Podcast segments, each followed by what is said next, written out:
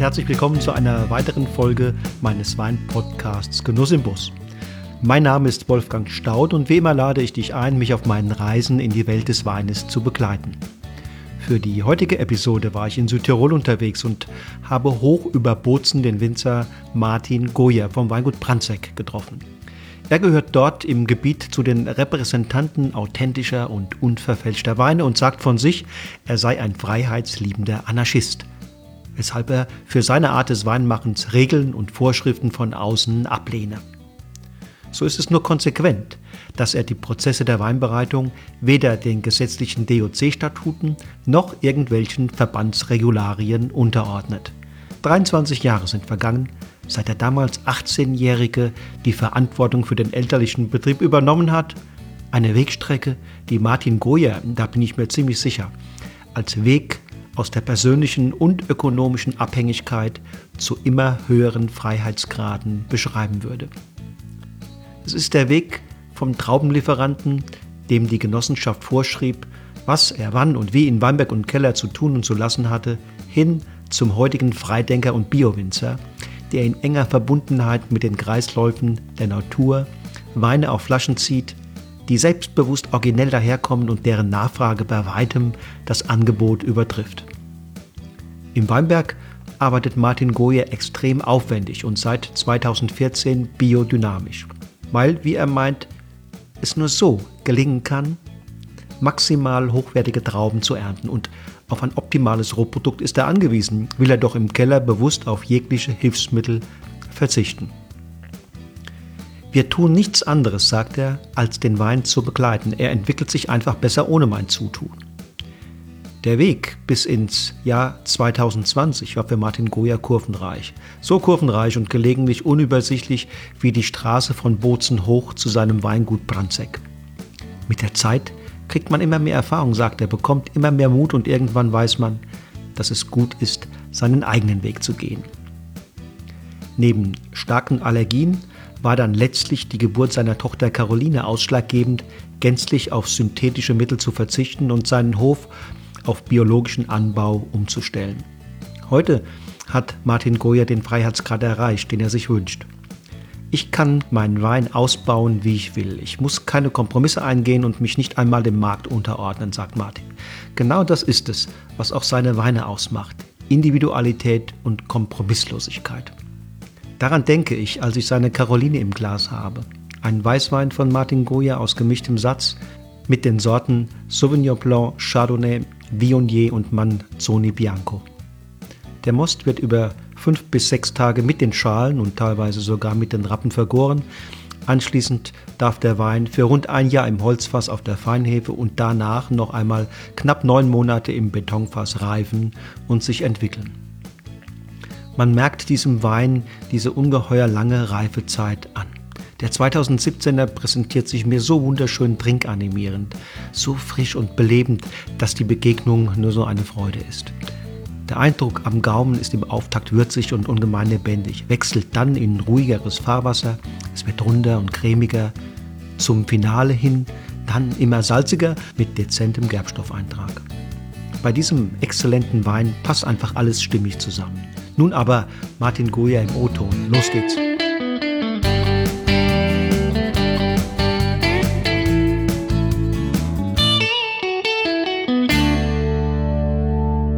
So, ihr Lieben, ich sitze jetzt hier in einer wunderschönen Ecke der Welt, nämlich in Südtirol, oben über der Stadt Bozen und ähm, freue mich, dass Martin Goya hier neben mir sitzt und wir Gelegenheit haben, so ein ganz kleines bisschen über ihn, seine Weine, seine, sein Weingut ähm, zu reden. Hallo, hallo Martin, grüß dich. Hallo Wolfgang, danke, danke, gerne, gerne, machen wir gerne. Es ist ein Privileg, auf so einem schönen Plätzchen hier zu Hause zu sein. Ähm, da machen andere, wie ich jetzt die letzten Tage auch, Urlaub. Wie fühlt man sich hier oben? Ja, wie, wie in einem Adlerhorst. Und ähm, ja, ist eine spezielle Gegend, ähm, wo, wo wir hier wohnen, an einem Steilhang oberhalb von, von, von Bozen, also praktisch zwar mitten im Grünen und von Wald äh, umsäumte Weingärten ähm, aber trotzdem Steinwurf nur vom Stadtzentrum. Hier Bozen ist ja mitten in den Alpen auf der Achse zwischen, zwischen München und, und Verona. Ähm, ja, ist schon, ist schon besonders. Ja, ist besonders. Also man ja. braucht dich von der, vom Zentrum Viertelstunde, ne? dass man, dass man genau. hier bei dir hier oben. Genau, genau, richtig. Ja, ja ist äh, deswegen auch für mich äh, immer wieder besonders, dass man ja, obwohl äh, in Bozen ähm, als Handelsstadt immer sehr umtriebig und, und für, für viele, die eh schon hier lang gefahren äh, sind, ganz nah an unserem Hof äh, oder unterhalb äh, läuft die, die Autobahn vorbei, dann geht es schon mal richtig zur Sache und es ist auch laut genug und deswegen beschäftigen wir uns mit schönen Dingen und denken an andere Sachen und deswegen ja, ganz komisch zwischen, zwischen Unruhe und Ruhe, äh, so läuft es mhm, bei uns. Ja. Mhm. Yin und Yang. Ja, genau. Und ich habe gesehen, hier zumindest direkt am, am Hof ähm, Pergola-Erziehung. Ist das, ist das Vernatsch? Das Vernatsch, genau, richtig, ja. Mhm, das Vernatsch. Ja, wir haben äh, eigentlich noch einen Großteil unserer äh, kleinen Fläche, zurzeit bewirtschaften wir dreieinhalb Hektar, äh, auf Pergola-Erziehung. Wir haben auch noch Neuanlagen auf Pergola-Erziehung errichtet in den letzten Jahren. Und äh, ja, ich, ich glaube äh, glaub sehr an die, an die Erziehung. Zum einen als, äh, als Romantiker aufgrund von, Traditions, äh, von Traditionsgeschichten her. Das gibt es halt doch schon einige, einige Jahre hier, seit, ja, seit wahrscheinlich seit dem späten Mittelalter so wie halt im ganzen äh, Mittelmeerraum auch solche Erziehungsformen da und dort noch stehen.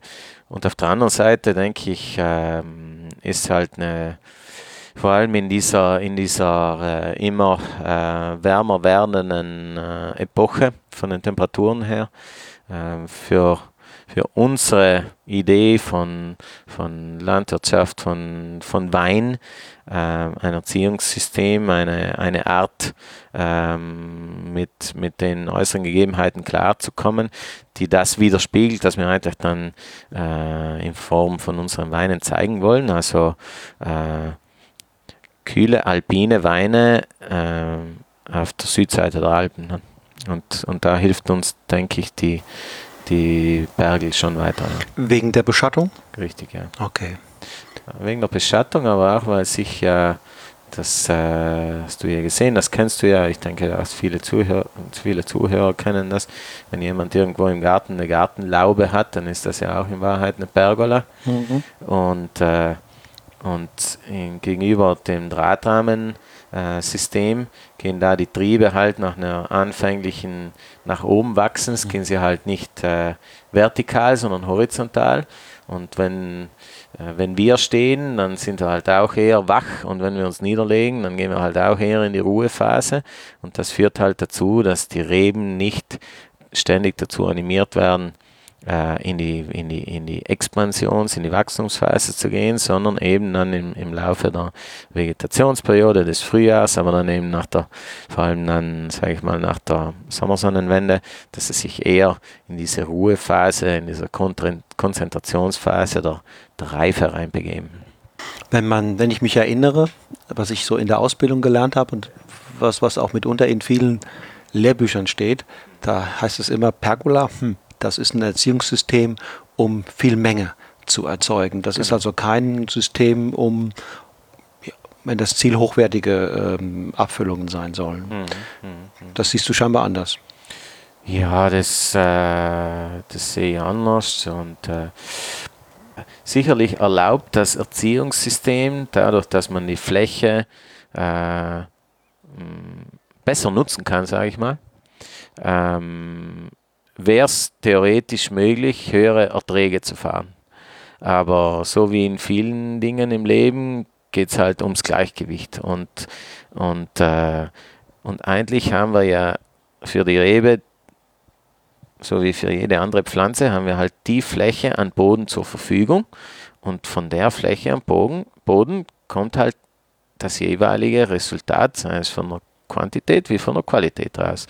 Und das kann beim Drahtrahmen, das kann bei der Gobelette sein, das kann bei der Pergola äh, halt unterschiedlich sein, weil nicht zufälligerweise stehen halt dann äh, in äh, Situationen, wo der Boden großzügig ist, auch vielleicht eher Weitraumerziehungen, zu denen ja die Pergola zählt. Und in Böden äh, anhand des Klimas oder auch von, vom Boden selber her oder von, von, von den Niederschlägen oder so äh, wenig verfügbare Kraft vom Boden herkommt, halt auch Erziehungssysteme, äh, die genügsamer sind oder die eben genügsamer sind, wie jetzt, keine Ahnung, äh, in, in, am, im, am Mittelmeer irgendwo dann äh, äh, auf, auf, auf irgendeiner Insel, ähm, wo es ständig der Wind geht und die Bodenverhältnisse jetzt nicht großartig sind und,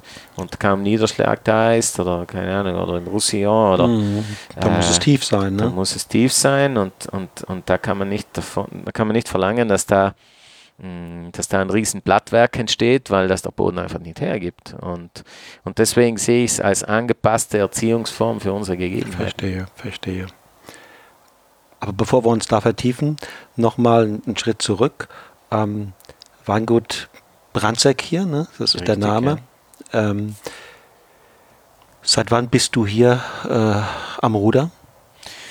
Ja, eigentlich seit ich äh, mit 18 Jahren den, den Hof übernommen habe von, von meiner Mutter und meiner Schwester. Mein Vater ist leider schon sehr früh verstorben und deswegen war es dann mit 18 Jahren die Voraussetzung gegeben, dass, dass ich halt den Hof übernommen habe und irgendwo die Verantwortung dann getragen habe und das Weingut gibt es schon sehr lange in Form dieses, dieses Gebäudes, dieses Hofes, dieser, dieser Flächen an Wald, an Weinbergen, an, an Wiesen, die uns umgeben.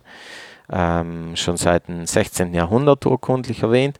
Allerdings ähm, äh, meine Großmutter hat das dann, äh, diesen Hof dann äh, vor knapp 90 Jahren äh, gekauft und als gemischte Landwirtschaft dann geführt bis in die 70er Jahre hinein. Und meine Eltern haben das dann im Zuge auch dieser Spezialisierung, die uns halt in ganz Europa äh, oder auf der ganzen Welt ja getroffen hat, äh, von einer gemischten Landwirtschaft dann in eine, in eine ähm, Situation geführt, äh, wo, wo sie ähm, Trauben verkauft haben so wie es ja in Südtirol gang und gäbe ist. Und, äh, und ich das auch so weitergemacht habe, bis ich irgendwann dann keine Lust mehr hatte, nur eben Rohstofflieferant für jemand anders zu sein. Und genau, und dann 2009 war es dann soweit, nach einigen Jahren der, der, der, der ja, Planung ist jetzt zu groß, aber großes Wort, aber halt vielleicht ein bisschen den Keller so herrichten, also halt arbeiten können. Und äh, 2009 war dann der erste Jahrgang. Mit welchen Ideen bist du gestartet als junger, angehender Winzer und Weingutschef? Ja, ähm, schon mit der Idee des herkunftsbezogenen, ehrlichen, von, vom Weinberg herkommenden äh, Weins. Mhm. Das, das ist eigentlich ganz simpel. Also äh, ich bin kein Önologe, ich habe eine, eine Landwirtschaftsschule mit hauptsächlich Apfelanbau und, und Weinbau Kellerwirtschaft besucht, wo man halt das Einmaleins und, und, und äh, der, äh, der 90er Jahre Landwirtschaft gelernt hat. Und äh, das hat mich, äh, ja, schon war wertvoll, aber ich habe halt gemerkt, dass mir die die Ideen der konventionellen Landwirtschaft jetzt nicht unbedingt ganz wahnsinnig gefallen. Und deswegen war es eigentlich von Beginn an die Suche nach der äh, nach dem sich befreien von Abhängigkeiten und, äh, und auch äh, ähm, vom sich befreien äh, nur einer Marktlogik äh, zu folgen, die dann sagt, ja, du musst, äh, du musst frisch fruchtige Weißweine machen, weil die sind jetzt hip, sondern einfach zu sagen, wir versuchen nach unserer persönlichen Interpretation aus den uns zur Verfügung stehenden äh, Flächen, Böden, Reben, äh, das rauszukitzeln bringen, was uns schmeckt und wir denken, dass es eine gute Visitenkarte ist von, von da, wo wir leben. Mhm. War doch bestimmt ein Prozess, bis du zu Fall. dieser ganzheitlichen oder auch sagen wir mal, individuellen, äh, für dich passenden Sicht gekommen bist. Ja, es war ein langer Prozess. Gab es ja. da Schlüsselerlebnisse? Ja, gab es schon, gab schon. Also ähm, das ist ein Prozess, der sich über, über Jahrzehnte hinweg bewegt hat von den Anfängen, wo ich, wo ich eben als 15-Jähriger oder ja, mein Vater ist gestorben, als ich zwölf war und bin dann irgendwo rein katapultiert geworden in eine Situation, wo, wo es halt klar war, dass es jetzt mal nicht so ganz lustig wird die nächsten Jahre. Und, und dann mit 15 halt schon selbst den Pflanzenschutz-Schlauchzug zu machen und damals halt noch hardcore konventionell in einer Abhängigkeit, wo es halt darum ging, man muss halt schöne Trauben liefern, um ein bisschen Geld zu kriegen, um zu überleben. Und das war damals ja, ja, es war normal, aber es war halt nicht lustig. Und, ähm, und Gott sei Dank hat mein Vater halt äh, äh, damals schon keine Herbizide und keine Dünger verwendet, nie. Und das war schon einfach eine groß, große, große, große Geschichte. Jetzt nicht, ähm, das hätte ich ja gar nicht gecheckt. Wenn er es gemacht hätte, hätte ich es wahrscheinlich so weitergemacht. Aber es, er hat es nie gemacht und deswegen äh, hat meine Mutter auch nicht darauf bestanden und, und das, war, das war super. Also deswegen habe ich ja lange Zeit überhaupt nie begriffen, was wir da eigentlich machen, im Grunde genommen. Nicht? Aber mhm. so als wie es halt jungen Menschen so geht und mir halt noch mehr vielleicht, äh, war es halt sehr mechanisch. So wie es einer jungen Katze geht, die schaut halt auch, was, was, die, was die Katze macht, was die Mama macht. Und, äh, und so war es bei mir halt dasselbe. Und deswegen so der Prozess ähm, vom, vom ahnungslosen Traubenproduzent zum zum irgendwo äh, schon selbst bestimmenden, wo es hingeht, Winzer. Das war halt nicht von, von heute auf morgen. Und, und Schlüsselerlebnisse, damit wir mal ein bisschen auf die Reihe gekriegt haben, was wir machen wollen. Mm, sicherlich äh, die Umstellung auf Bio, weil äh, seit ich mit Pflanzenschutz begonnen habe, habe ich halt andauernd immer Allergien gehabt und Heuschnupfen und so Krams. Und das war halt wahnsinnig anstrengend und störend und viele Kuren und, und, und, und, und verschiedenste Dinge probiert und Medikamente und zwischen, zwischen homöopathisch und Hardcore.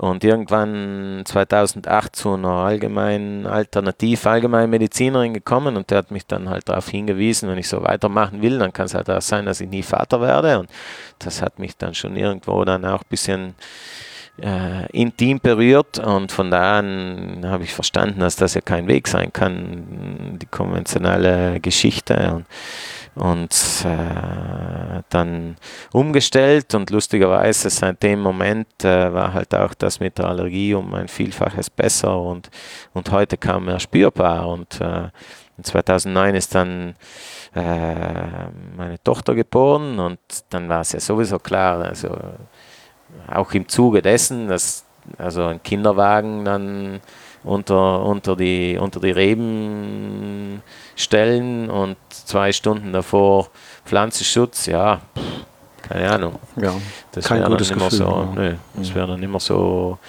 stimmig gewesen. Mhm. Nicht? Und mhm. da die Befreiung eben auch zu sagen, okay, ich will das einfach nicht machen, weil ich es nicht will. Mhm. Und nicht, ja, und so, nicht? Und, äh, und das war sicher ein Meilenstein, äh, sich zu befreien und, und nicht zu sagen, ja, das macht man so, weil das machen alle so. Und, mhm. Äh, mhm. und, und dann, und dann gab es halt viele Erlebnisse. Ich hatte das große Glück, eine Zeit lang anhand von, uh, von einem Nebenerwerb, den ich aber sehr, sehr intensiv betrieben habe, äh, äh, viel unterwegs zu sein in, in Mitteleuropa und äh, da ganz, ganz viele äh, tolle Leute kennenzulernen, tolle Winzer, weil ich da eben eine Beratungsgeschichte machen habe dürfen für eine Firma und, äh, und die hat mich schon sehr, sehr weitergebracht. Ähm, äh, Dinge zu sehen, probieren zu dürfen, äh, vor allem andere Sichtweisen zu kriegen, weil, wie du ja siehst, also das, Leut, äh, ja, das Land hier ist sehr, sehr schön, aber die Berge sind hoch und dann ist halt der Horizont nur weit, wenn man halt auf dem Berg oben ist. Sonst ist halt äh, ähm, der nächste Hügel schon sehr nah und man sieht halt nicht sehr weit und, und das ist halt äh,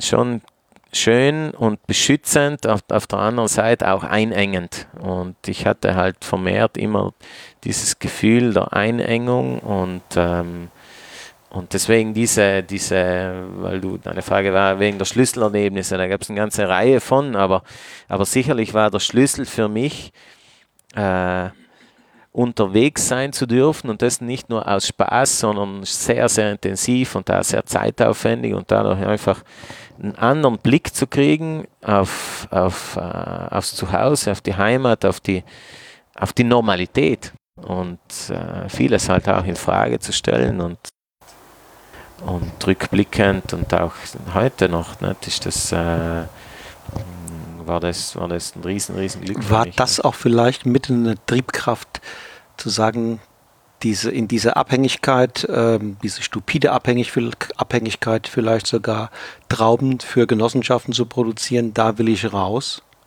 um sozusagen diesen gesamten Prozess in Eigenregie äh, zu betreuen, um dann möglicherweise mir da auch Freiheitsgrade zu, ähm, ja, zu erwerben oder zu bekommen, die, die ganz wichtig sind für mein Leben. Ja, auf jeden Fall. Nicht? Ähm, also wir sprechen hier ja von Situationen, die jetzt 15 Jahre zurückliegen und heute ist ja Normalität, dass wir, dass wir wegen jeden Blödsinn irgendwo eine WhatsApp kriegen oder keine Ahnung, auf welchen Medien informiert werden und das nicht nur jetzt von, von Kollegen, Freunden, Familie, sondern ja mittlerweile äh, wird ja äh, werden ja Regierungsmitteilungen über Twitter oder Facebook gesendet, was ich ja für absolut absurd finde, nicht? Das ja, ist ja, äh, wohin, also also, dass, dass wir das machen, um uns zu unterhalten, das ist ja legitim. ist das ich, eine, ja. Genau, und ich finde das ja auch nett, aber, aber dass, dass es institutionell schon so weit kommt, das ist ja Wahnsinn. Und, und vor 15 Jahren war es halt so, beginnende Phase, wo, wo man halt in diese, in diese Kommunikation gekommen ist, wo, wo halt dann um den, dem Rohstoffproduzenten, dem Traubenproduzenten gewisse Dinge zu vermitteln, dann halt die damals noch die ersten SMS auf Siemens äh, Handy äh, äh, gefunkt wurden. Und das war schon irgendwo, ja, mir hat das halt nicht gefallen, weil, weil ich halt fand, dass, dass diese Art von Kommunikation ja zwangsläufig zu einer Standardisierung und, und, und, und, und Homologierung der ganzen Geschichte führt, weil, weil wenn du nicht mehr in direkten Kontakt und dir die Geschichten nicht vor Ort anschaust und, und du dann nicht, dann nicht weißt, was geht da gerade ab, das, das kann ja nicht gut gehen. Und, und damit aber auch, und das kritisiere ich ja am meisten, damit auch ein Stück Weg Verantwortung du als Bauer abgibst dieser dummen Nachricht. Was war denn der Inhalt dieser Botschaft? Ja, zum Beispiel, ja, morgen, morgen äh, mit der Ernte beginnen. Mit der Ernte beginnen oder, oder ja, aber entweder morgen und wenn es morgen nicht geht, nächsten Dienstag. Das ist ja völlig absurd, nicht? Weil na, wer weiß, was inzwischen läuft, nicht? Und, und diese, diese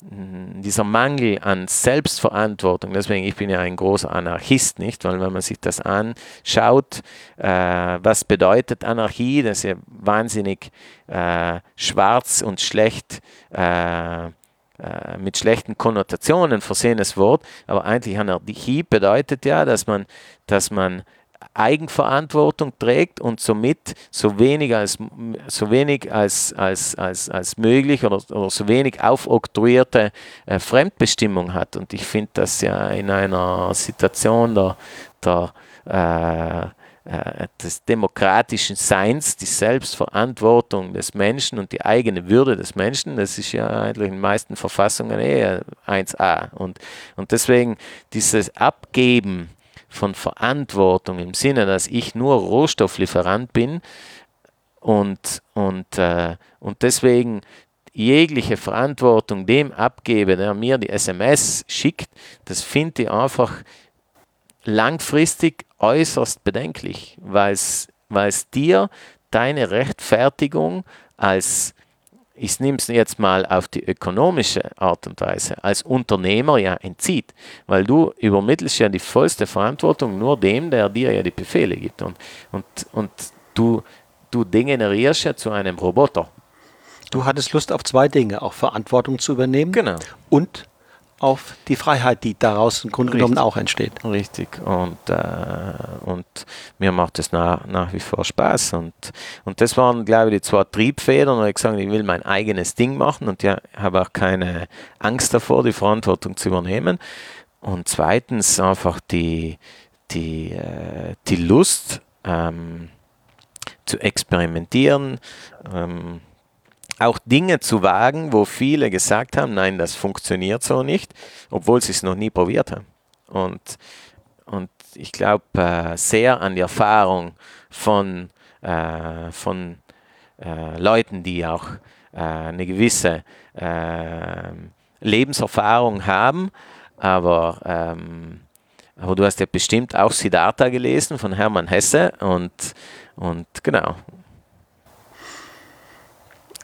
der Schritt hin zur Biodynamie, war der logisch oder war da auch Zufall im Spiel? Ähm,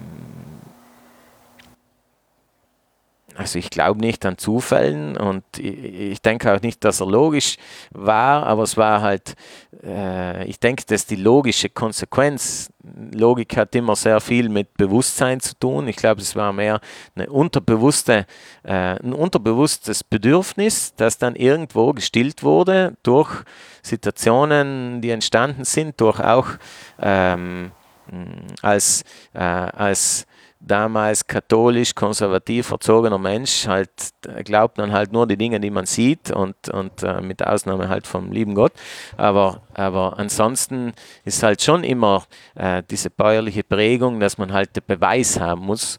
Und, und wir haben halt auch Dinge probiert, äh, damals äh, ab 2014 oder auch davor schon mit effektiven Mikroorganismen, aber ab 2014 dann ganz konkret auch äh, die Dinge umgesetzt und, und da haben wir uns halt angeschaut und gesehen, ja, das, das fühlt sich gut an, das, man sieht, das bewirkt was und, äh, und dann war es einfach ein gutes Gefühl.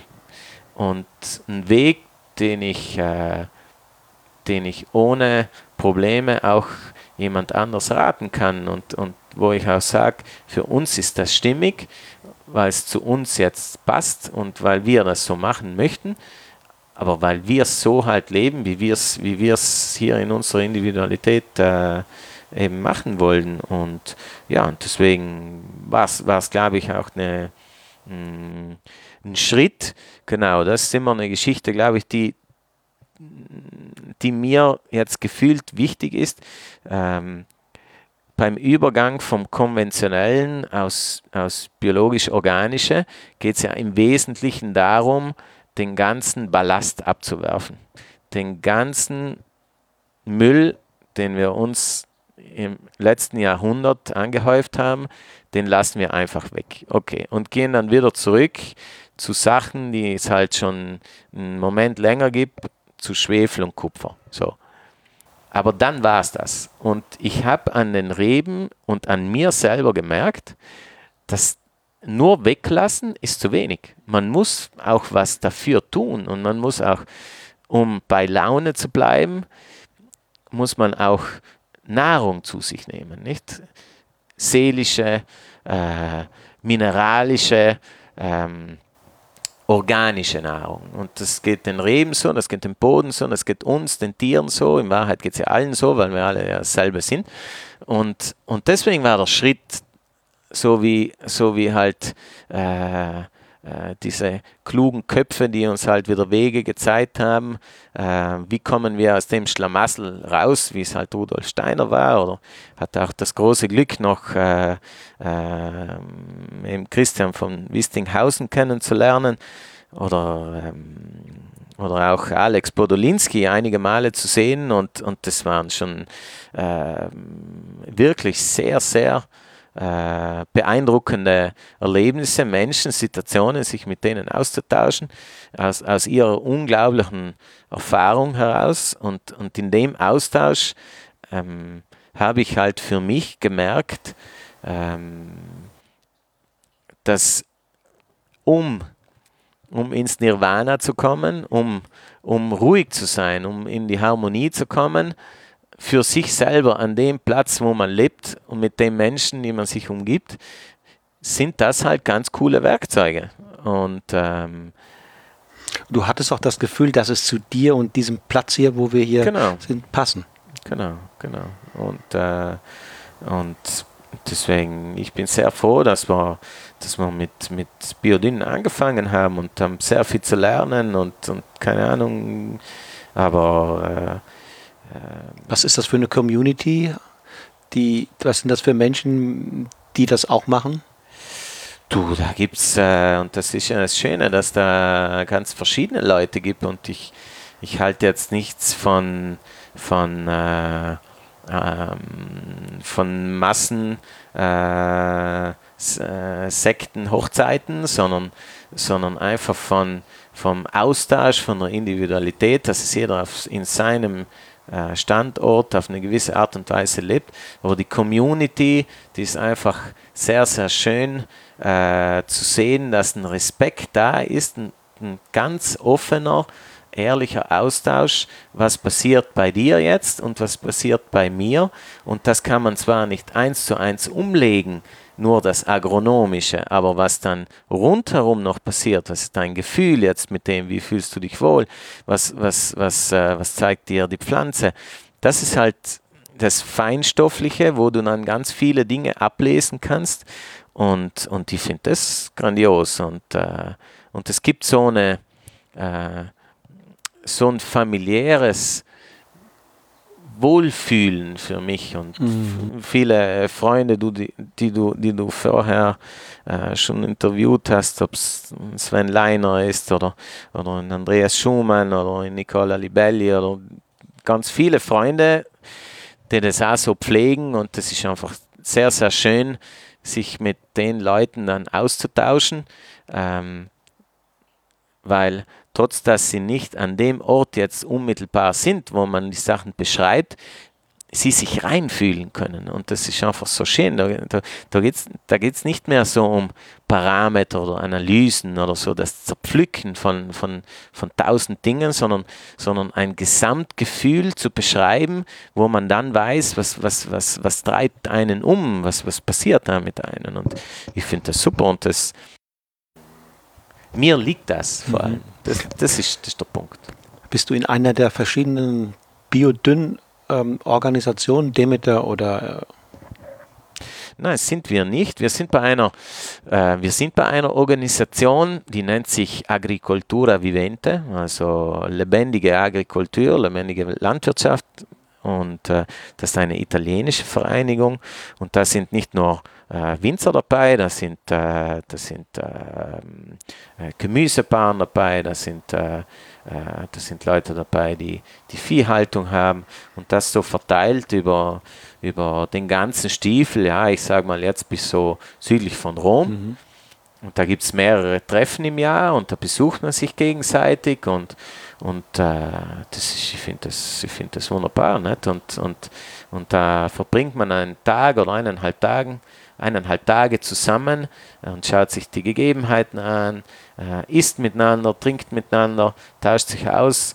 Ich finde das extrem schön und, und, und, äh, und dieses Wort, dieses, äh, dieses lebendige Landwirtschaft und lebendige Agrikultur, ich, ich finde das wunderbar. Ich bin, ich bin halt vom Gemüt eher, eher äh, südländisch und, und jetzt nicht so Excel-Tabellen verliebt und, und zertifizierungsgeil.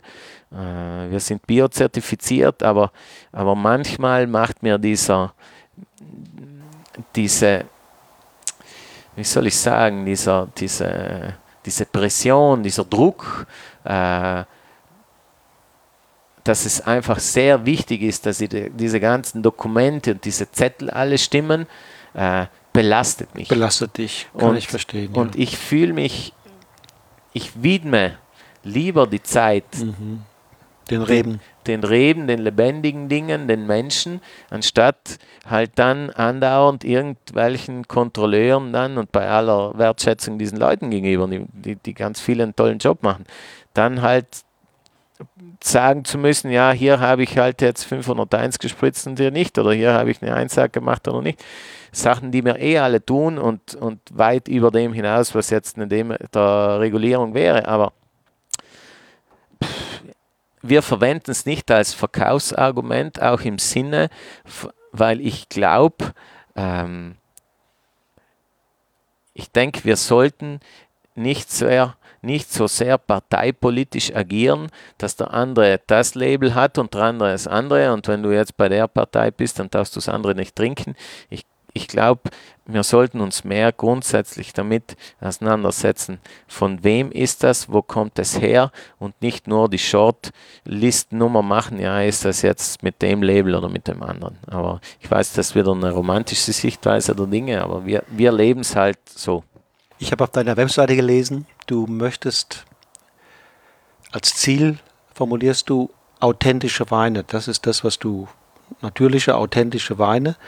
Ähm, was ist denn aufgrund oder auf der Basis deiner äh, Gegebenheiten hier, also deiner Lagen, deiner Böden, des Klimas, was ist da das Authentische in dem Wein? Was ist authentisch aus deiner Sicht? Authentisch ist das, äh, ist alles das, was nicht jetzt aus, einer, aus einem Zwang heraus entsteht, jemandem Genüge zu tun und deswegen Maßnahmen setzt, die, äh, die so dermaßen verfälschend sind, dass sie nicht mehr das widerspiegeln, was eigentlich der Ursprung ist.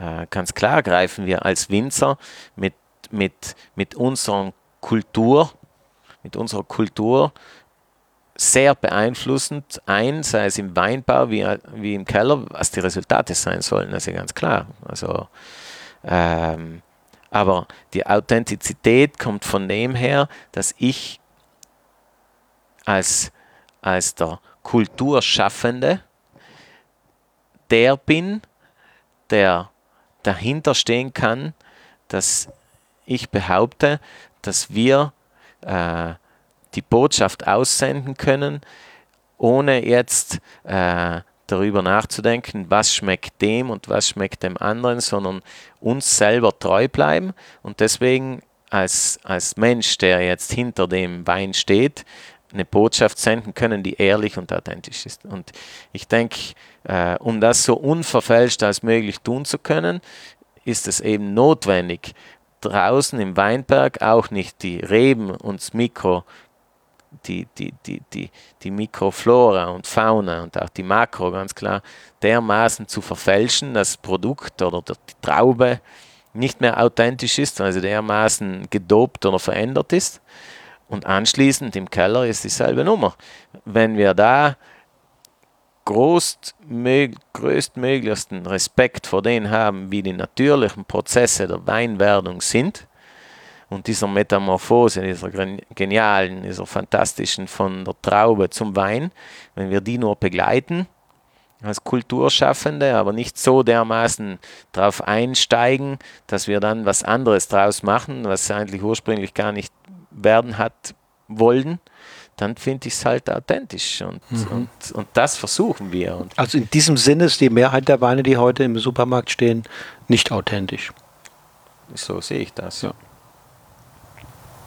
Ja, das ist der Umkehrschluss. Was wäre jetzt oder was ist in, in, auf, in deiner Auffassung der logische nächste Schritt im Keller, ähm, um sozusagen diesem Ideal treu zu bleiben? Ja, da, also wir, wir versuchen ja im Weinberg die Voraussetzungen zu schaffen, dass sich alle wohlfühlen. Und die alle sind halt die Rewe selbst, äh, der Unterbewuchs und alles, was da blüht und alles, was da fliegt und was da kreucht und fleucht. Und, äh, und wir selber als Leute, die da drinnen stehen. Und, ähm, und in dem Moment, wo wir uns entscheiden, so jetzt, äh, liebe Trauben, jetzt seid ihr genug an der Sonne äh, gehangen und jetzt bringen wir uns in den Keller rein, dann kommt ja diese Metamorphose von, vom Licht ins Dunkle. Und äh, so ähm, das Schöne, dass jetzt auf einmal ganz ein großer Prozess entsteht und, und, äh, und dann, glaube ich, geht es halt darum, dass diese Lebensprozesse, die wir ja versuchen draußen im Weingarten zu unterstützen, durch unseren Kompost, den wir ausbringen, durch die Präparate, durch, durch unsere Stimmung, dass wir sie anschließend drin im Keller halt so weiter begleiten. Und, und die Natur hat halt vorgesehen, dass diese wunderbaren äh, Pilze, diese Hefen dann halt sich über den Zucker hermachen, äh, indem das halt ein Saft austritt und da helfen wir halt ein bisschen nach, dass der Saft zum Vorschein kommt und das auch nicht zu so langsam indem dass wir halt mit, mit die Füße in die Trauben reinsteigen oder, oder sie durch den Rebler lassen. Und, äh, und indem dass wir halt draußen versucht haben, jetzt nicht durch chemisch-synthetischen Pflanzenschutz unsere, unsere ganzen Hefen äh, zu unterdrücken oder, zu, oder die, die, die, die, diese, diese, diese, dieses Spektrum zu verfälschen, dann versuchen wir halt das dann im Keller so weiterzutragen, damit sich auch wieder eine positive Harmonie daraus entwickelt, das zu beobachten, Luft zu geben, dass sich die, die, die Guten vermehren und nicht die Bad Boys und, und so halt dann die Prozesse durchgehen zu lassen. Und eine weitere Geschichte halt auch, also wir alle bei unseren Weinen machen wir überall die, die, den biologischen Säureabbau, als unserer Meinung nach halt ein natürlicher Prozess ist, der gegeben ist. Und wir nicht möchten, ich nicht einsehe, wieso wir den unterdrückt. Genau, ja. das mhm. wäre ja so, wie wenn einer ewig bei den Sängerknaben singen sollte, nicht? Und, und, und, und nie Falco werden dürfte. Nicht? Und das ist ja, das ist in meinen Augen nicht, nicht der Sinn der Dinge. Ich glaube, das einzig Beständige ist die, ist die Veränderung und, und deswegen auch akzeptieren, dass diese fruchtig, fröhliche ähm, Jungfräulichkeit irgendwann dann auch vergeht und, und, und, und, und die Prozesse passieren und sich dann weiterentwickeln. Und, und so geht halt die ganze Weinwerdung weiter und, und äh, die Weine wenig bewegen und wenn sie es brauchen, dann mehr und, und wenn einer ein bisschen mehr Schwefel braucht, dann mehr. Aber, aber grundsätzlich versuchen wir überhaupt darauf zu verzichten oder die Dosierungen ganz gering zu halten und das auch dann mehr sensorisch und nicht analytisch zu überprüfen. Und dann halt zum Schluss, je nach Wein, äh, mehr oder weniger lang, nach sechs Monaten oder nach drei Jahren, den Wein dann auf die Flasche zu ziehen und das auch halt ohne Filtration, weil wir halt äh, den Wein diese Lebendigkeit nicht ab, äh, absprechen möchten, dass er, dass er das halt drin behaltet sozusagen. Ja. Mhm. Nun hat sich ja die letzten 80 Jahre, 70 Jahre sagen wir, ein anderes stilistisches Ideal in unserer Welt herausgebildet. Ein Ideal, das ja nicht zuletzt auch Resultat ist, dass man im Keller sehr viel mehr interveniert hat. Geschönt hat, gefiltert hat äh, äh, und verschiedene andere Prozesse. Kannst du dir heute vorstellen, im Jahre 2020, dass wir in 20, 30 Jahren über diese Dinge grundsätzlich anders denken?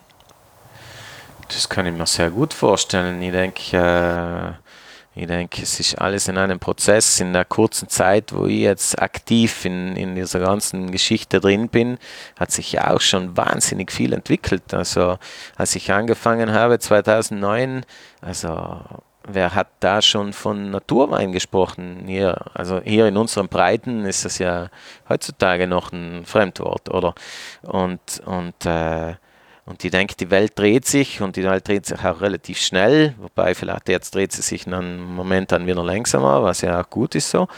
Äh, aber wer weiß, was in 20 Jahren ist. Äh, ich denke, wir, ich bin unglaublich dankbar, in einer Zeit leben, arbeiten zu dürfen, die enorm vielfältig ist. Weil ich glaube, es hat noch nie, das behaupte ich jetzt mal so, es hat noch nie so eine unglaubliche Bandbreite an Weinen und an Geschmäckern und an Möglichkeiten gegeben, diese verschiedenen Dinge auch auszukosten.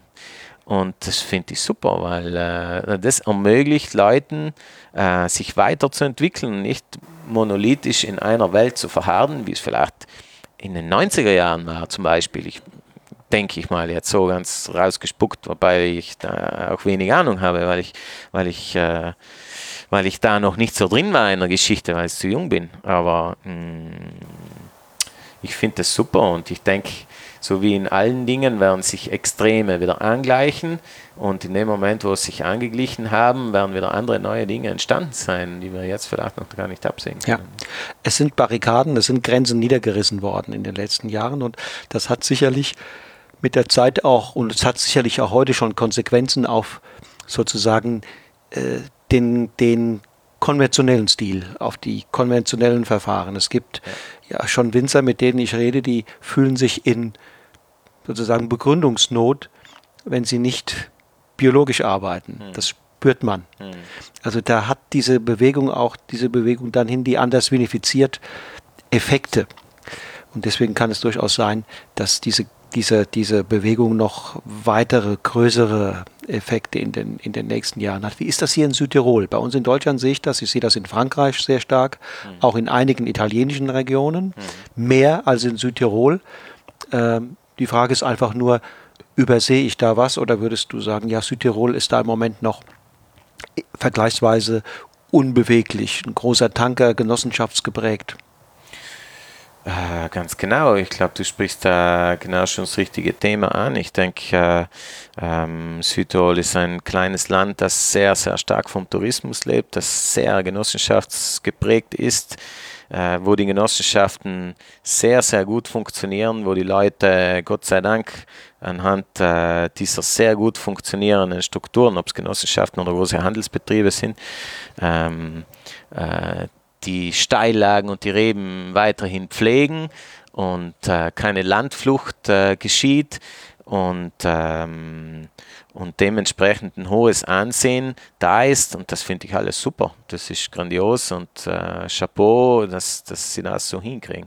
Aber das große Problem ist halt auch, dass äh, dass die Leute sehr verwöhnt sind und sehr, ähm, was ich auch verstehen kann, nicht wenn man, wenn man über 25 Jahre äh, nur Erfolgsgeschichten schreibt, dann stellt man sich halt auch nicht gern in Frage und, und anhand auch der Kleinstrukturiertheit sind ganz viele Traubenproduzenten auch in einer Situation, dass sie das nur nebenberuflich machen, nur Samstag, Sonntag, nur am Abend, dann ist logisch sehr schwierig. Wir sprachen vorhin von der Beobachtung und von sich, von sich der Rebe oder der, der, der ganzen Situation widmen. Das ist logisch schwierig, wenn man untertags äh, äh, im Büro sitzt oder LKW fährt oder, oder, oder meinetwegen die ganze Woche nicht zu Hause ist.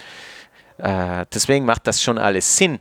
Aber ich stelle mir halt die Frage, ähm, äh, wir haben ein ganz sensibles Ökosystem, wo wir sehr nah aufeinander umleben, wo wir privilegiert sind, weil wir viel Wälder haben, weil wir Flüsse haben, weil wir viel Grundwasser haben.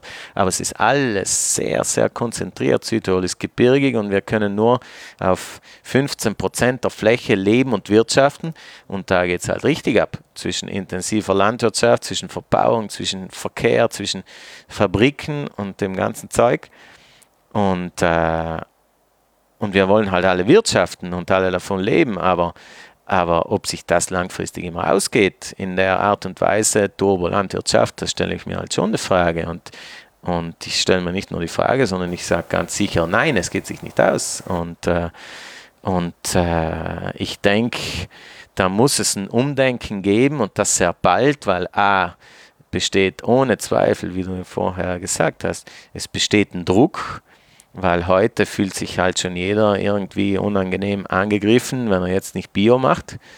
Ähm, und zweitens äh, besteht halt schon, denke ich, einfach von, vom Bewusstsein der Konsumenten, abscheuliches Wort Konsumenten, aber auch ein, auch ein immer mehr eine Nachfrage, vor allem in so kleinstrukturierten, ländlichen, gebirgigen Gebieten, dass da einfach sauber gearbeitet werden muss, weil sonst checken es die Leute gar nicht, ja, wieso wird das so nicht gemacht?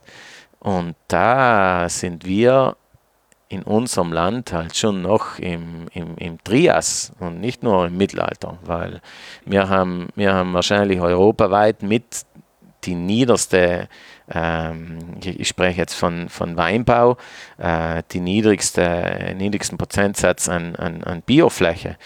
Und wir reden da von 5%. Das ist ja, ist ein Witz. Nicht? Also, trotz dass die Voraussetzungen gegeben werden. Und da muss ich halt auch sagen, liebe Leute, dann solltet ihr euch halt mal vielleicht ein bisschen mehr bemühen und halt mal einen Speckgürtel ver, ver, ver, verlassen. Und ich frage mich auch, es hat ein, eine goldene Generation gegeben.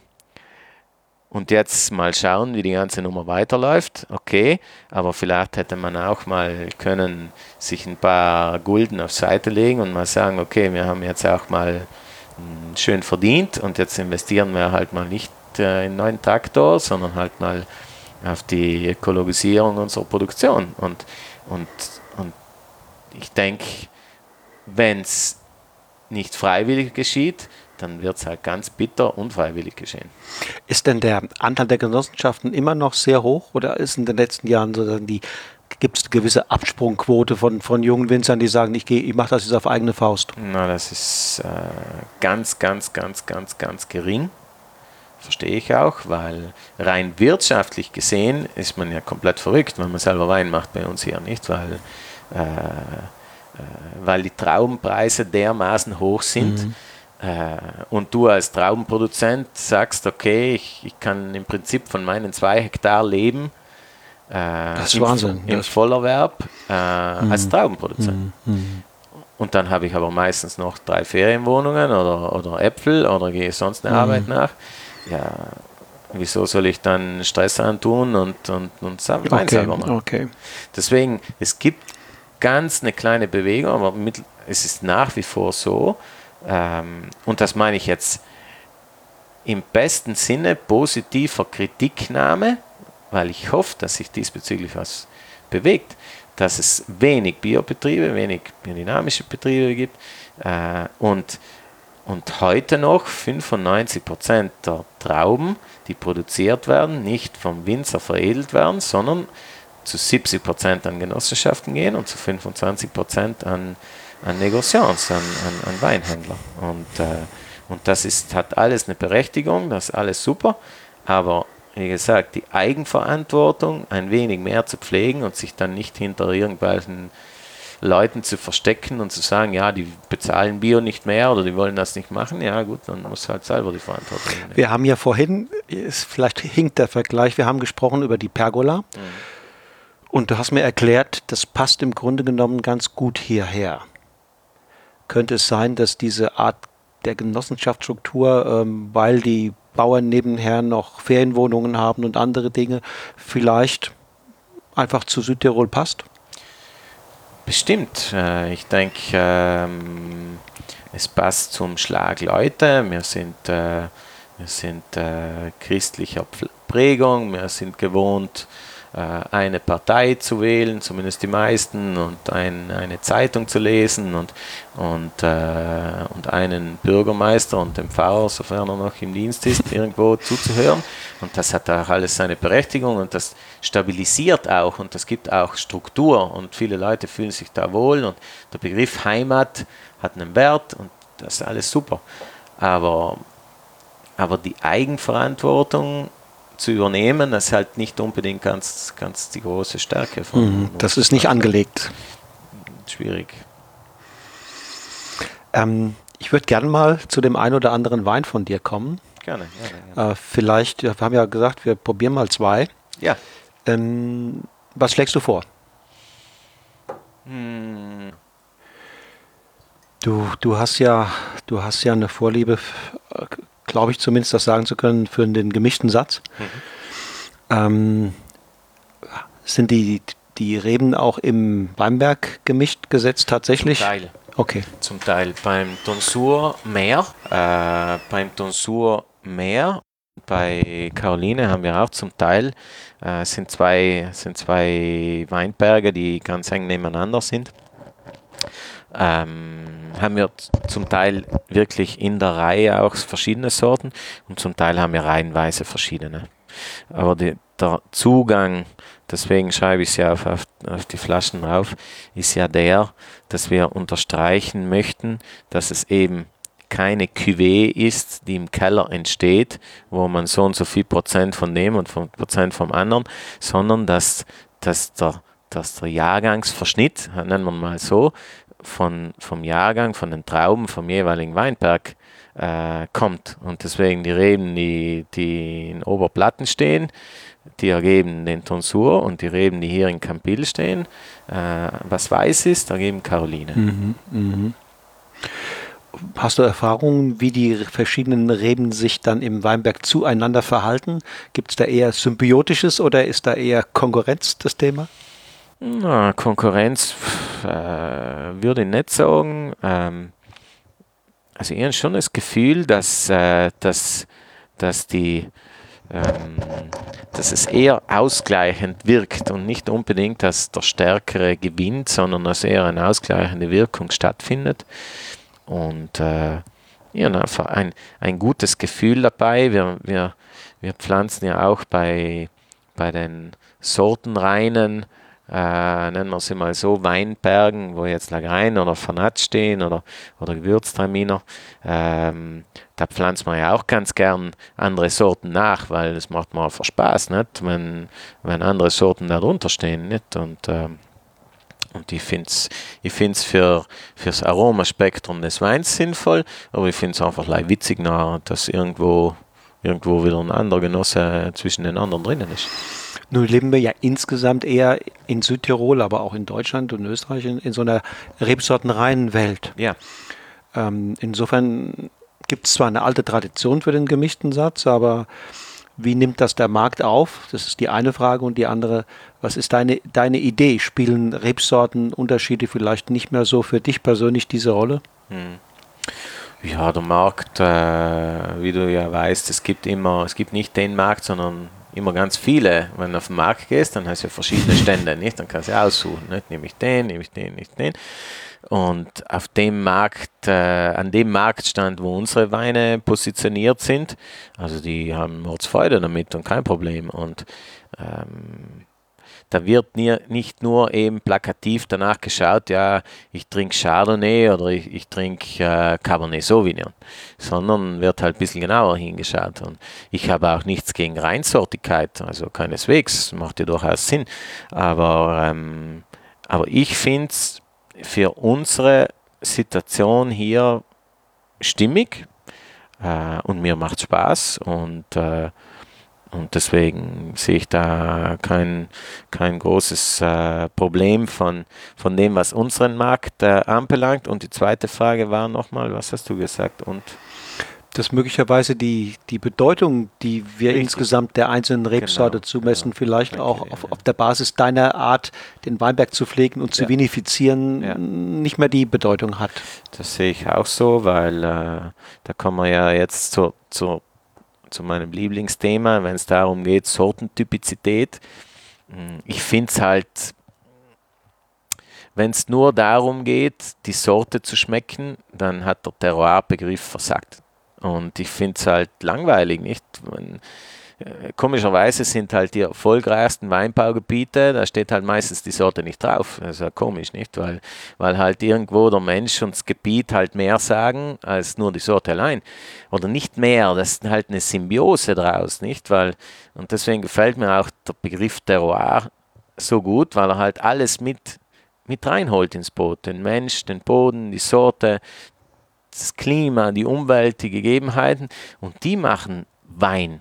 Und, und wenn du jetzt nur einen, einen bananenschmeckenden Chardonnay hast, um, um, um 3,90 Euro oder er kann auch 50 Euro kosten, pff, ja, ist für mich nicht Wein. Das ist ein, das ist ein alkoholisches, weinähnliches Getränk. Mhm. Was würdest du denn zu der Frage sagen, wäre auch eine andere Rebsorte im Burgund in der Lage, das burgundische Terroir äh, zu artikulieren auf so eine feine Art, wie das zum Beispiel Chardonnay und Pinot Noir können?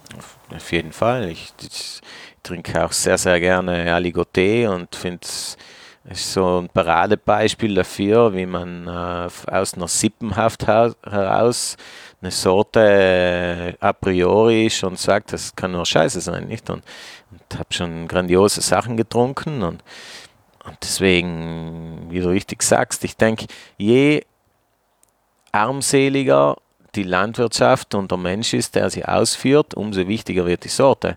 Und, und leider wenn du dir die, die Parallelität anschaust zwischen, zwischen dem sich durchsetzen in der ganzen Landwirtschaft, ganz egal, ob es jetzt Weinbau ist oder, oder Gemüsebau oder, oder Obstbau von internationalen Sorten, umso armseliger ist die Kulturtechnik dahinter. Und deswegen gewinnen halt meistens die, die Sorten, die am einfachsten zu handhaben sind, die am lautesten schreien und, und die einfach dann äh, einfach zu transportieren sind. Und, und das glaube ich, ja, kulturschaffend finde ich das nicht unbedingt. Ne? Das ist halt eher angleichend. Ne? Ja, da ist viel Weisheit drin in dieser Bemerkung. Äh, aber auch hier ist sehr viel Weisheit im Glas, finde ich. Ja, das ist ja ein weißer Wein, nicht ganz klar. Nicht deswegen logisch Weisheit. Wobei er nicht ganz weiß ist, weil er halt schon Nein, ne? gelb ist. Das ist schon goldgelb. goldgelb. Also ich vermute mal, da waren äh, auch äh, Schalen, Schalenkontakt im Spiel. Richtig, richtig, genau, Wolfgang. Ich finde es schade, mh, mm, den Boden, weil die Schale ist ja so wie der Rebstock, der verlängerte Boden und dann verlängert sich der Boden im Jahrgang nochmal in die Traube rein und äh, dann den Boden gleich wegzuschmeißen, finde ich halt schade, nicht, wenn man den direkt presst und, äh, und ich denke, ich will halt ein bisschen mehr rausschmecken aus dem Wein und dementsprechend ähm, haben wir eigentlich alle unsere Weine, so wie jetzt auch in, in, in speziell den Wein, den wir jetzt probieren, Caroline 2017, also weißer gemischter Satz, ist mit Schalenkontakt für fünf, sechs Tage auf der Maische. Wir, wir arbeiten eigentlich auch mit bei allen Weinen mit einem gewissen Prozentsatz äh, an Stängeln. Äh, das kann mal 50 Prozent, das kann mal 100 sein, das kann mal 30 sein. Jetzt hier weiß ich nicht mehr genau, ich glaube um die 60, 70 Prozent. Um einfach auch nochmal zu verdeutlichen, dass der Mensch ist auch nicht nur Fleisch, sondern auch Knochen und deswegen das Stielgerüst hat halt auch einen gewissen Ausschlag, mm, aromatischerweise, aber auch wieder von, von einer gesamtheitlichen Überlegung her. Und äh, ja, also ist kein, das ist jetzt kein Orangenwein, aber, aber, aber schon ein Wein, der einen gewissen Extrakt hat und eine gewisse Tiefgründigkeit und, und äh, genau. Am wievielten Tag hat die Gärung begonnen? Äh, am zweiten Tag, am zweiten Tag hat sie begonnen und dann aber recht zügig äh, vonstatten gegangen, wie eigentlich generell unsere Gärungen, muss ich sagen und sind dann ähm, spontan, selbstverständlich. selbstverständlich alle spontan, genau. Wir machen jetzt auch keine, keinen Gäransatz, sondern lassen spontan das jeweilige Fass immer starten. Und nach, äh, nach den fünf, sechs Tagen war der Wein, glaube ich, so, ja, so zwischen halb und drei Viertel ab. Sehr dynamisch. Ja, wir, wir haben eigentlich meistens die Weine so mit nach 10 oder 14 Tagen sind sie trocken. Also ja. Spielt wahrscheinlich auch die gesunde Mikroflora im Weinberg eine große Rolle. Äh, ja, also wenn du das so siehst, dann ich weiß ich nicht, ich denke schon, aber, aber wir haben jetzt nicht Situationen, ich glaube, das ist auch geschuldet von dem her, dass wir ja anhand der, unseres Klimas, wir fangen ja auch rechtzeitig an mit der Lese und, ähm, und dann, dann ist halt so, dass die Temperaturen auch noch etwas höher sind und der Keller jetzt nicht mega kalt.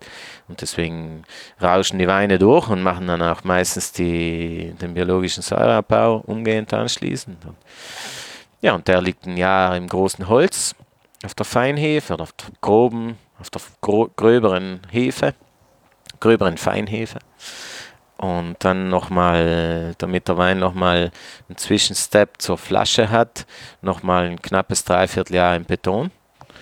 Ähm, wir arbeiten eigentlich mit, mit, mit allen Weinen äh, gerne mit beiden Behältern, also mit einem Wein, dem Tonsur, wo wir nur im Beton sind.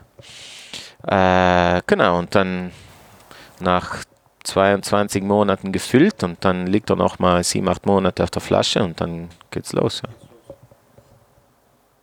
Wirkt im Moment das, der 17er sehr, sehr, sehr, sehr frisch. Ne? Das ist also äh, kräutrig in der Nase.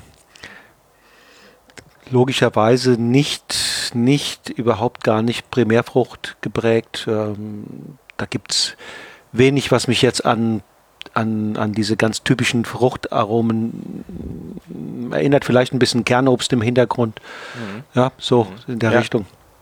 Ja, ich denke, äh, das Kernobst am ehesten noch als Frucht, aber dann sicherlich viel so, so kräutrige Aromen, so auch so, so, so etwas äh, balsamische, ätherische Noten, die aber immer frisch sind.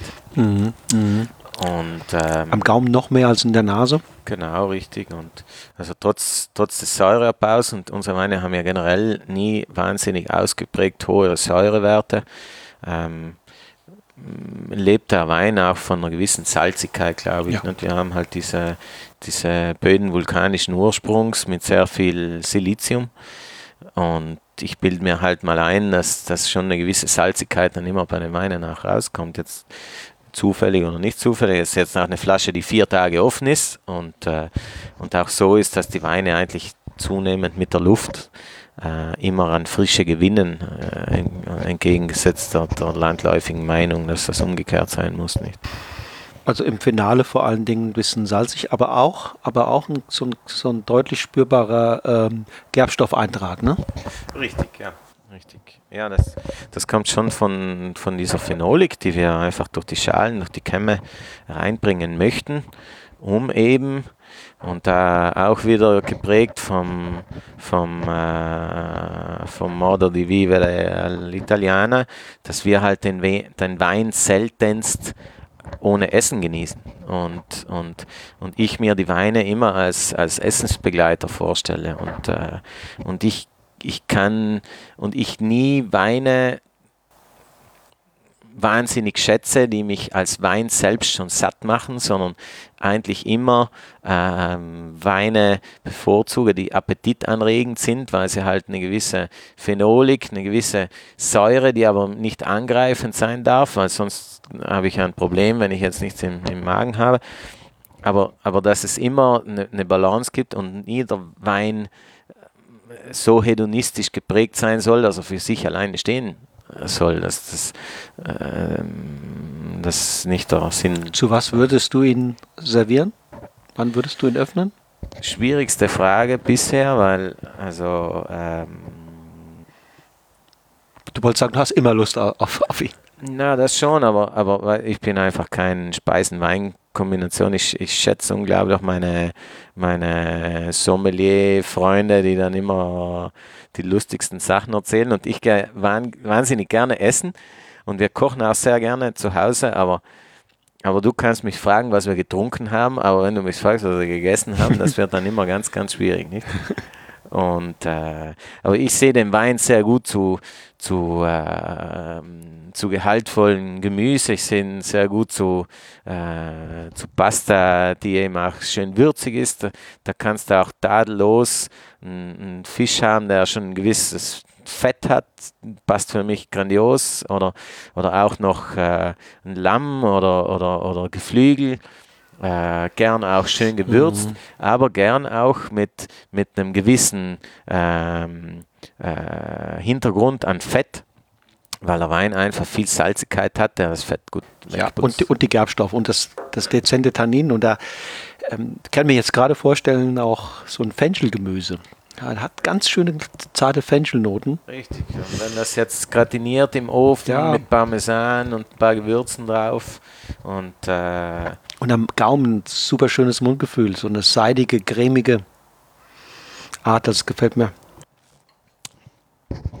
Ja, man ist ein Wein, ist ein Wein, wo man sich, äh, wo man sich, ähm, denke ich, auch reintrinkt und und und äh, und mir das halt einfach wichtig ist, so grundsätzlich für die Weine.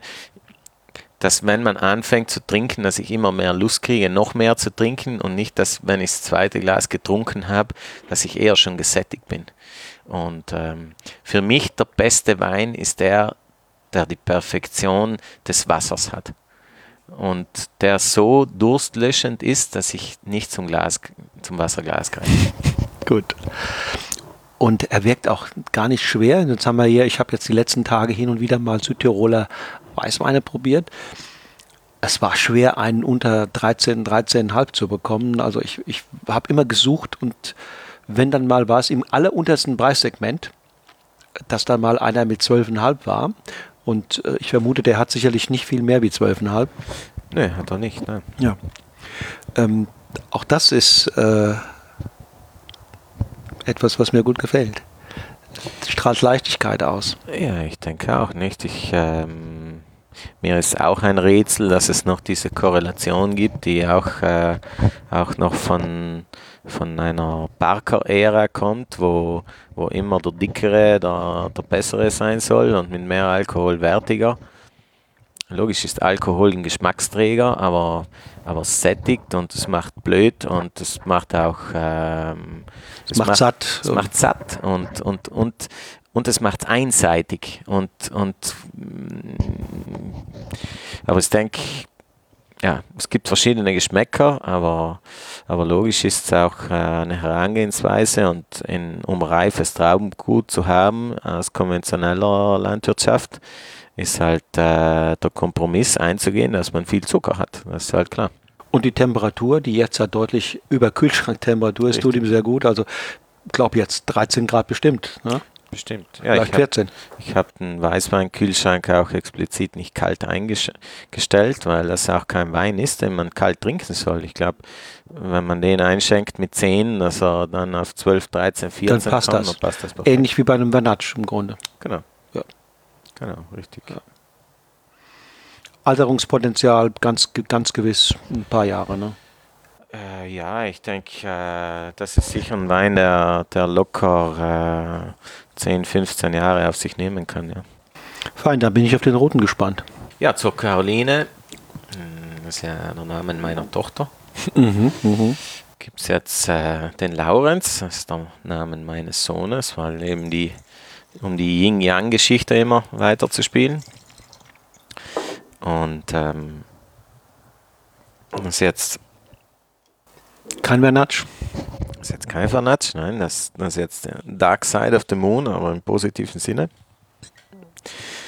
Und ähm, das ist jetzt Lagain. Lagain ist auch eine heimische Sorte, äh, eng verwandt mit Syrah äh, eng verwandt mit ganz vielen Sorten, die südlich der Alpen als, äh, als autochtone heimische Sorten angepflanzt werden, ob das Terrano ist, Refosco, Marzemino, mhm. Teroldigo. Mhm. Alles eine Familie. Genau, das ist alles eine Familie, auch Barbera gehört dazu. Ähm, das sind alles äh, Reben, die sehr stark wachsen, die lange Internodien haben, die eine Freude haben, auf den Baum rauf zu klettern, die jetzt viel Vitis silvestris Blut in sich haben, also noch mhm. Wildrebe. Mhm. Ähm, so wie auch die Vitis Labrusca im Lambrusco. Es gibt, es gibt Sorten unten, den, den Malbo Gentile zum Beispiel, das schaut komplett gleich aus wie Lagain zu verwechseln. Ne? Das ist ganz witzig. Und, und alle diese Sorten haben halt gemeinsam, dass ähm, als Wein ausgedrückt dann ganz, ganz viel äh, Farbgerbstoffe da sind, viel Anthocyane. Äh, relativ viel Säure, aber, mhm. aber wenig Tannin. Mhm, genau, und, genau. Barbera ist ein Paradebeispiel. Ne? Genau, richtig, richtig. Barbera ist ein Paradebeispiel und, äh, und Syrah im Grunde genommen ja auch nicht. Und das ja äh, Syrah, so wie wir ihn in der New World Edition kennen, ist ja, ist ja eigentlich nur äh, eine Persiflage auf dem, was ja eigentlich in Wahrheit äh, an der Rhone, vor allem an der nördlichen ähm, passiert, dass das ja nervige, zwar dunkle, aber nervige Weine sind und nicht jetzt keine Marmeladen. Nicht? Und, und so versuchen wir es halt auch mit, mit Laurenz, mit Lagain, das ist jetzt 2016, äh, zu spielen. Äh, und wir möchten den Wein halt so als Rotwein-Edition, äh, als Rotwein jetzt, weil im Lagain kann man ja viele Dinge machen, ähm, so zu handhaben, dass halt ein, äh, nerviger Wein mit Säure ist, der, der den Gaumen auch wieder gut putzt, der, der einlädt äh, zu trinken und äh, der nicht konditioniert ist durch Überreife, durch Süße, durch kleines Holz, durch alles Dinge, die eigentlich diesen, diesen feinen bäuerlichen Charakter äh, beeinflussen äh, könnten. Erste, was auffällt, ist ein, ein, ein, ungeheuer langer Trinkfluss. Also das ist ein Wein, der kommt sehr fein und rund in den, in den Mundraum, hat dann eine schöne Entfaltung und fokussiert sich am Ende. Und das, die feinen Gerbstoffe mit der Säure ziehen ihn dann so richtig schön lang. Ähm, und dass man auch gar nicht meint, man muss jetzt gleich wieder nachtrinken. Auch hier wieder kräuterige Noten in der Nase. Mhm. Ja. Mit, mit so ein bisschen Kirsch, ähm, rotes, rotes Stein, rotes Steinobst. Hier ist schon ein, dick, ein kleines bisschen mehr Frucht zu erkennen als bei dem, als bei dem Weißen. Ja, ja, ja, auf jeden Fall. Aber ich denke, dass ähm, das bringen auch die Gegebenheiten mit mhm. sich und äh, ich glaube, da kommt, ähm, da kommt jetzt die Sorte, aber auch eben der Ort, wo, wo er wächst. Äh, unser Weinberg ist umzingelt vom Wald, von einer mhm. gewissen Frische, von vielen Obstbäumen. Da stehen Feigen, da stehen Nussbäume, da stehen viele Kirschbäume. Welcher Höhe? Ähm, äh, dieser Wein oder diese Reben stehen jetzt auf 300, knapp 310 Meter Meereshöhe. Äh, wir sind äh, knapp über dem Bozner Talkessel, es sind aber noch steile Weinberge. Ähm, es bläst frischer Wind vom Eisacktal, also kühler Wind am Abend und sehr warmer Wind oder kühler Wind am Morgen, Entschuldigung, und sehr warmer Wind am Nachmittag vom Gardasee hoch. Also schon Bewegung, ne? das ist eine Kräutrigkeit, das ist eine Kühle auch und zugleich wieder Wärme, die wir aber versuchen dann auch zu kompensieren äh, durch unseren Ausbau. Äh, das ist ein Wein, der fünf Wochen auf den Schalen liegt, äh, wo wir ähm, alle Stängel dabei haben oder knapp alle Stängel dabei, alle Kämme äh, um auch wieder, du hast das sehr schön beschrieben, ich finde find das auch so, äh, diese rotfruchtig Fleischigkeit von der Kirsche, die aber begleitet wird von dem Stein. Also man hat, wie wenn man eine Kirsche isst und dann auf den Stein rumkaut, dieses Gefühl von, dieses haptische Gefühl im Mund zwischen, zwischen Weichheit, Säure und dann wieder Strenge vom Tannin. Und und, äh, und das jetzt auch, wenn man es wenn man's, wenn man's getrunken hat, das bewegt sich so im Mund andauernd hin und her. Ne? Ja. Und ähm, das ist auch ein Wein, den haben wir heute frisch aufgemacht, aber jetzt letzte Woche erst äh, mit Leuten probiert, eine Flasche zwei Wochen offen. Äh, und geil, also wie sich das bewegt, was, was das für eine Dunkelheit und trotzdem wieder für eine Frische bekommt. Also also mir, ich habe Freude daran. Und, und eine, eine bemerkenswerte Stabilität. Ja. Wie viele Rotweine habe ich schon aufgemacht? Auch aus sehr berühmten Gebieten, die am nächsten, übernächsten Tag ähm, keine große Trinkfreude mehr beschert haben.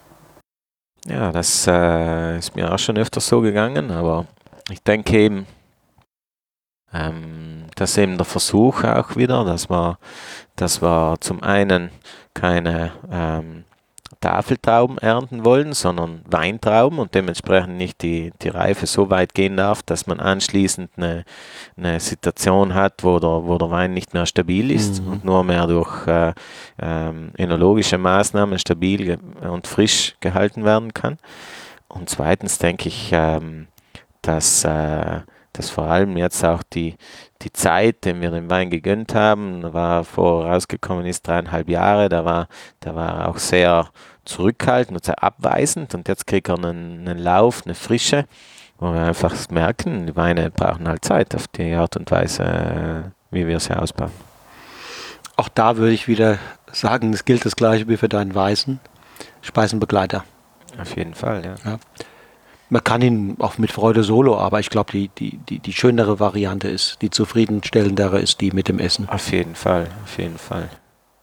Ja, jetzt wird auch langsam Zeit, dass wir was essen, ganz klar, nicht? Und Und, aber das Schöne, das Schöne ist schon, und, und genau so sehe ich den Wein ja, dass wir haben heutzutage ja ähm, die Situation, und die spricht auch für mich, weil mir geht es so, ich trinke gern ein Aperitif, das muss jetzt nicht Schaum sein, aber sonst was anderes, aber auch gern Schaumwein, ich trinke gern einen Weißwein, ob das jetzt frisch oder eher lieber gereift.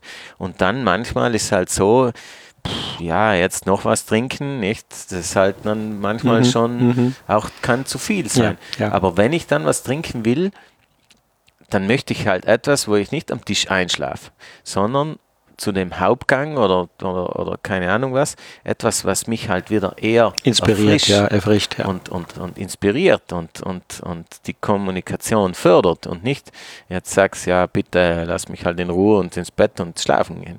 Und ich glaube, da haben wir auf die Art und Weise, so, so, wie, wir, so wie wir den Wein sehen, schon eine Chance und, und ich sehe halt die Blockbuster-Nummer, ja, keine Ahnung, halt eher schwierig. Nicht? Gehört, ist ein, ist ein Dino, gehört der Vergangenheit an. Mhm. mhm ja. wenn, wenn die Hörer deine Weine in Deutschland ähm, kaufen wollen, gibt es da Möglichkeiten?